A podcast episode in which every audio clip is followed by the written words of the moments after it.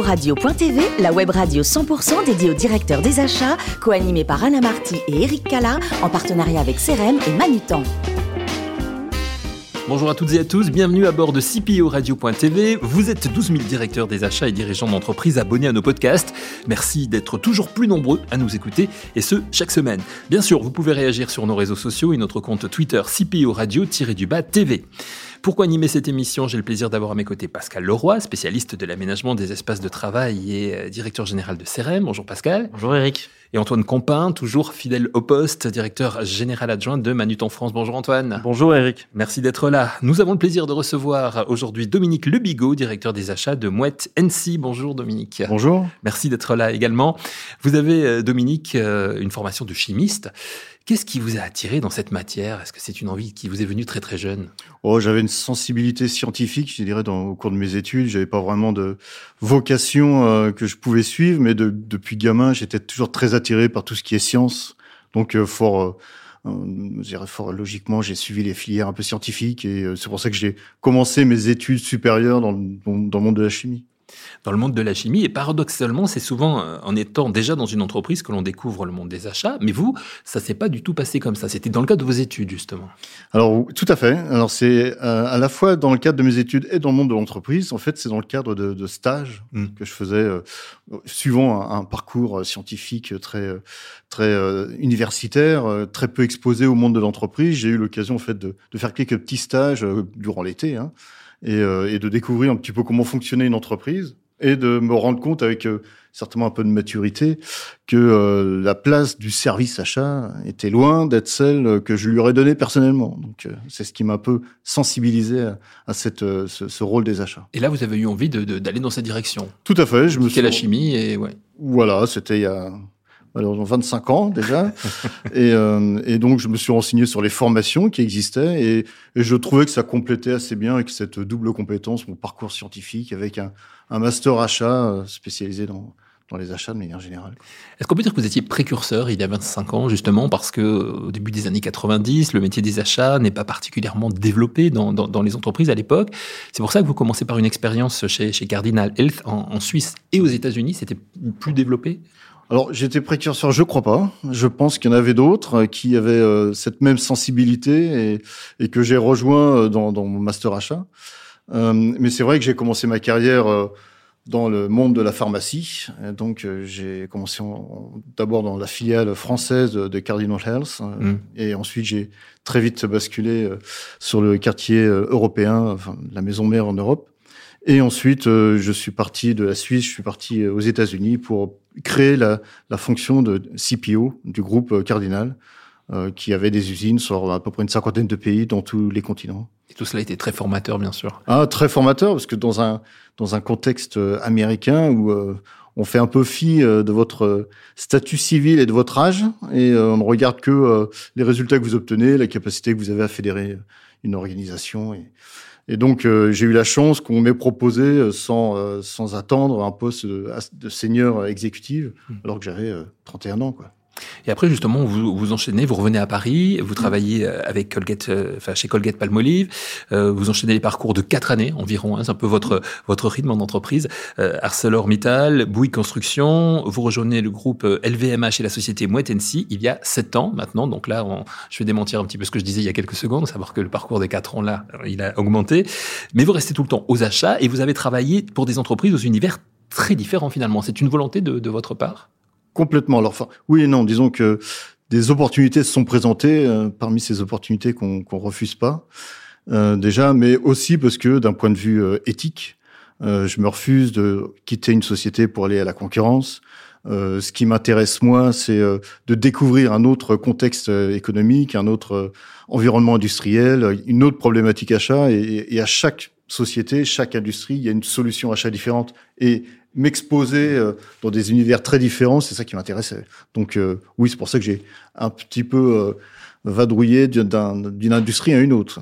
Avant de passer la parole à des passionnés d'achat comme vous, que sont Antoine et, et, et Pascal, juste un mot sur Moitensi, présentation, chiffre d'affaires, nombre de collaborateurs. Moitensi, c'est le M, le H de LVMH. Donc c'est la branche vin et spiritueux du groupe LVMH, premier groupe de luxe au monde.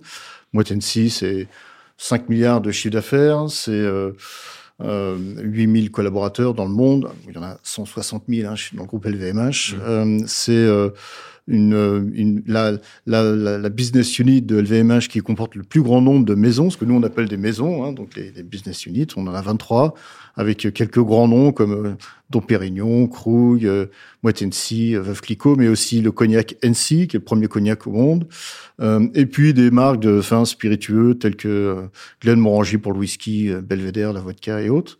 Et les achats chez Moët Hennessy, c'est 3 milliards de dépenses, c'est une, une équipe de de 120 acheteurs répartis partout dans, dans le monde et qui couvrent l'ensemble des, des, des, euh, des, des, postes de dépenses de l'entreprise, toutes euh, dépenses confondues, et une organisation qui est euh, mutualisée. Je, je, je, je m'amuse à le dire qu'elle est mutualisée parce qu'en en fait, elle est centralisée. L'ensemble des, des, des, ressources achats, en fin de compte, se reportent à la direction centrale des achats. Voilà en deux mots, mmh. les achats chez Moitensi. Et les achats chez Boitensi, ça intéresse Pascal et ça intéresse Antoine. Antoine, c'est vous qui commencez? Très bien, euh, bonjour. Euh, nous avons un point commun, vous et moi, oui. Alors j'aurais pu citer les vins spiritueux, mais non. Euh, nous avons un commencé, point commun qu'on a avec beaucoup de gens. Effectivement, j'en ai retenu un autre. Nous avons commencé, vous et moi, notre formation dans la chimie. D'accord. Voilà, donc, puisque vous en parlez dans votre interview, ma question est, quelle est la bonne formule pour élever le niveau et optimiser les achats? Je pense que pour élever le niveau, il faut élever le niveau des, des personnes qui sont dans, dans l'organisation. Donc moi, je me suis attaché, et c'est le cas dans l'ensemble des, des sociétés que j'ai traversées, mais c'est certainement le cas chez, chez Moitensi. Je me suis attaché à, à, mettre, à constituer une équipe de, de talents. De, de talents.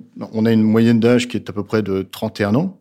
C'est un réseau achat très jeune, mais très talentueux et euh, de personnes qui sont euh, qui sont soucieux de s'investir euh, dans, dans, le projet achat donc, euh, comment optimiser les achats Pour répondre à la deuxième partie, ben, c'est le projet achat. Il faut que vous ayez une vision des achats, un projet fédérateur, le sentiment que, en rentrant dans cette organisation achat, chaque collaborateur peut contribuer à quelque chose de, de grand, d'un petit peu euh, disruptif et, et d'avant-gardiste. Donc ça, c'est la deuxième condition, c'est non seulement de constituer une équipe, mais d'avoir un vrai projet achat. Alors, un petit clin d'œil à nouveau à notre point commun. Euh, parlons des, outils, des nouveaux outils et de la digitalisation. Euh, Pouvons-nous dire qu'il s'agit de catalyseurs de la performance achat? Ah oui, mais pas seulement dans les achats, j'ai envie de dire un peu partout, mais dans les achats aussi. Euh, la digitalisation est certainement un, phénomène qui catalyse beaucoup l'évolution de la, fonction achat. Ça, ça, ça, permet de bah, de s'investir dans des modes de fonctionnement de collaboratifs qui, euh, qui sont complètement inscrits dans le futur. Et c'est comme ça que de plus en plus on va, on va travailler dans le futur et les achats ne, ne font pas exception à la règle. Euh, et euh, ça permet aussi d'avoir une, de raccourcir un petit peu les temps de cycle et, et, dans le collaboratif avec nos propres fournisseurs, c'est un petit peu l'un des les piliers qui, sur lesquels repose cette vision achat, dont je vous parlerai dans un deuxième temps. Très bien. Et puis, enfin, une question quelque peu intéressée, puisque Manutan est fournisseur d'LVMH. Donc, vous abordez dans votre interview la, la nouvelle contribution des fournisseurs, je cite, à l'évolution de la fonction achat. Ma question est, qui sont les partenaires qui accompagneront euh, dans les années à venir? Les fournisseurs, euh, donc je m'adresse à un fournisseur. Donc, tout à fait. Que devront-ils faire? Bah, Écoutez, euh, j'ai souvent, euh, euh je prends souvent un peu ce préalable. Je pense que c'est important pour expliquer qu'est-ce qu'on attend de nos fournisseurs demain. Euh, c'est de se projeter un petit peu sur euh, l'historique de la fonction achat. Qu'est-ce que, comment la fonction achat a évolué dans les dernières années. Moi, je m'amuse souvent à dire que c'est une fonction qui se réinvente tous les dix ans. Euh, dans les années 70, 80, euh, c'est vrai que la fonction achat est née hein, dans cette, dans cette période-là, mais avec un focus très fort, négociation de prix, euh, pression sur les fournisseurs. Vous avez vu dans les années 90, le métier se réinventait un peu. On parlait plus seulement de prix, on parlait de productivité, de coût, de coût total, de, de, de, de, qualité, délai de livraison. Donc c'était vraiment une dimension un peu plus grande que la simple réduction au niveau prix. Dans les années 2000, l'évolution qui a suivi, c'est tout ce qui est innovation, tout ce qui est gestion de risque, anticipation des marchés. Là, on n'est pas seulement dans la réduction de coûts, hein, on est aussi dans l'apport de valeur ajoutée. Et, euh, et j'ai envie de dire qu'on rentre aujourd'hui dans les années 2020 euh, dans une nouvelle révolution, un nouvel, euh, un nouvel acte qui consiste à projeter la fonction achat comme un contributeur du business non plus être dans le cadre d'une fonction qui réduit les coûts, qui euh, manage les risques, qui euh, qui apporte de l'innovation, mais une fonction qui est capable, elle aussi, de contribuer au chiffre d'affaires de l'entreprise. Parce que je suis convaincu qu'avec toutes ces technologies d'information, la communication, la communication s'accélère, les connexions s'accélèrent, les fournisseurs, nos fournisseurs demain seront connectés avec les clients de nos clients, et ce paradigme qui a toujours existé depuis 50 ans, comme quoi toutes les organisations sont, sont organisées autour de ce paradigme, il y a des marchés clients, et puis vous avez des marchés fournisseurs, mais c'est deux planètes totalement différentes. Vous avez des, une force de vente, et puis vous avez une organisation achat. Les deux ne se parlent pas. Pourquoi? Parce que les marchés sont différents. Je suis convaincu qu'avec les marchés connectés, parce qu'on parle des, personnes connectées avec les réseaux sociaux, des, des objets connectés, demain ce seront les marchés qui seront connectés. Il y aura un seul marché. Et les fournisseurs et les clients se connecteront ensemble. Et là, du coup, les achats ont un rôle clé à jouer parce qu'une société qui veut survivre devra aller chercher les opportunités de croissance à 360 degrés, pas seulement chez les clients historiques, mais chez les marchés fournisseurs. Donc oui, nos fournisseurs peuvent être des acteurs de croissance. Et on peut travailler avec nos fournisseurs pour voir comment étendre notre collaboration pour aller chercher de la croissance ensemble. Ça veut dire quoi? Ça veut dire que nous, on leverage, enfin, on, met à profit euh, les, les, relations avec nos fournisseurs pour les mettre en contact avec notre force de vente et de voir est-ce qu'il n'y a pas des opportunités de collaborer ensemble pas seulement pour acheter des produits finis qui sont les nôtres, mais aussi travailler sur des campagnes de publicité ensemble, travailler sur des sur des euh, sur des initiatives d'organisation d'événements ensemble qui augmentent la visibilité de nos produits. Donc les fournisseurs demain auront un rôle beaucoup plus important que celui de fournir des biens et des services. Ils auront aussi un rôle de contributeur de croissance pour nous, pour ces clients. Merci beaucoup. Voilà, donc j'espère que vous en ferez part. Ah bah écoutez, voilà, Antoine, c'est bien noté.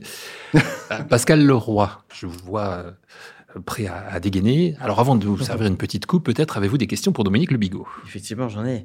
Euh, alors, lorsque nous avons préparé cette interview, euh, vous mentionniez que la mission confiée à votre arrivée chez, chez Moitensi était d'élever le niveau de maturité des achats. Mm. Vous êtes en train de fonction 2014. Quels étaient à l'époque vos, euh, vos objectifs? Euh, les objectifs, alors je n'avais pas d'objectifs précis, euh, j'avais, il y avait des attentes fortes euh, les objectifs, c'était à moi de les fixer, hein, comme tout euh, CPO. Mais les attentes étaient fortes autour de euh, l'élévation de, de, de, la maturité des, des achats dans l'entreprise, avec différents axes de, de, progrès que j'ai identifiés. L'un d'entre eux était on était très axé et très focalisé à mon arrivée chez Motensi sur l'achat de packaging, l'achat de, de, ce qu'on appelle les frais généraux aussi. Euh, j'ai mis beaucoup l'accent sur l'extension de, de, la couverture achat vers tout ce qui est marketing, communication, tout ce qui est achat de, de produits d'investissement, mais aussi achat. Maintenant, on est pleinement on rentre pleinement dans l'achat de, de, matières premières, enfin ce que l'on appelle le prime material, c'est-à-dire les raisins, les eaux de vie et autres.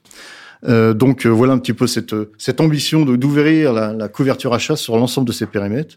Et puis euh, apporter une, une, vision un peu moderne des achats, un peu disruptive, euh, qui, euh, qui permettent de positionner Motensi comme un, un petit peu, j'aime j'aime le dire, mais comme un, un exemple, un benchmark. D'ailleurs, on a reçu euh, trois prix euh, récemment, dont l'organisation achat de l'année en 2018, le prix Peter Krajik, et euh, deux autres prix qui de, de, de, Visionary Leadership dans un cas, et un autre prix de d'organisation pilote pour euh, l'impact sur le business, pour faire référence à ce que je vous disais.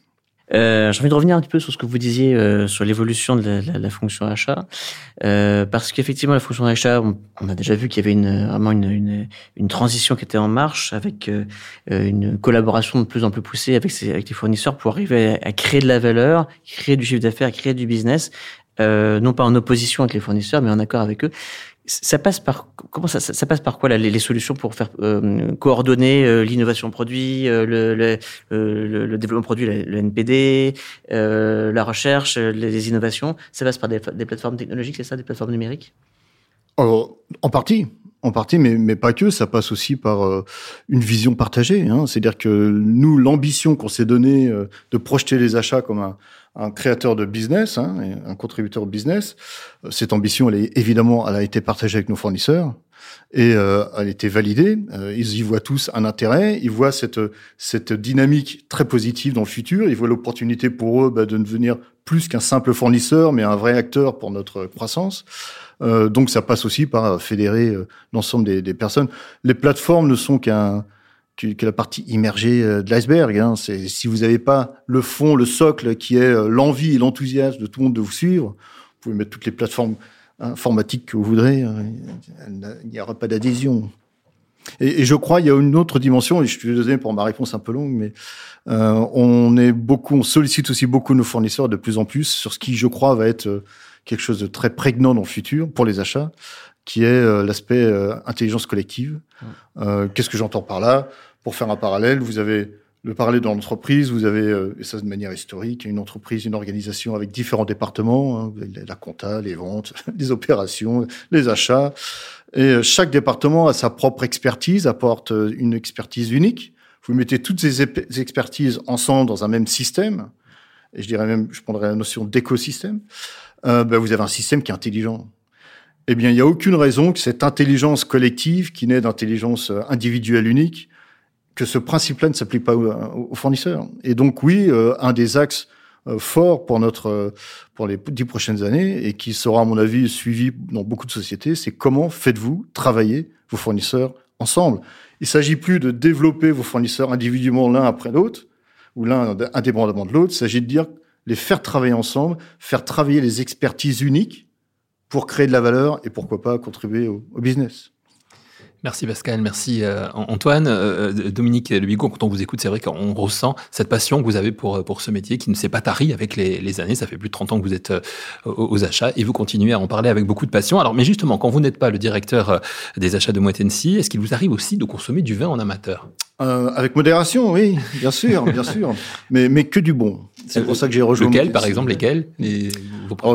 J'apprécie beaucoup euh, certains champagnes comme le Dom Pérignon, le Krug. Mmh. Euh, J'aime évidemment beaucoup de personnes dont je fais partie euh, apprécier le ruinard.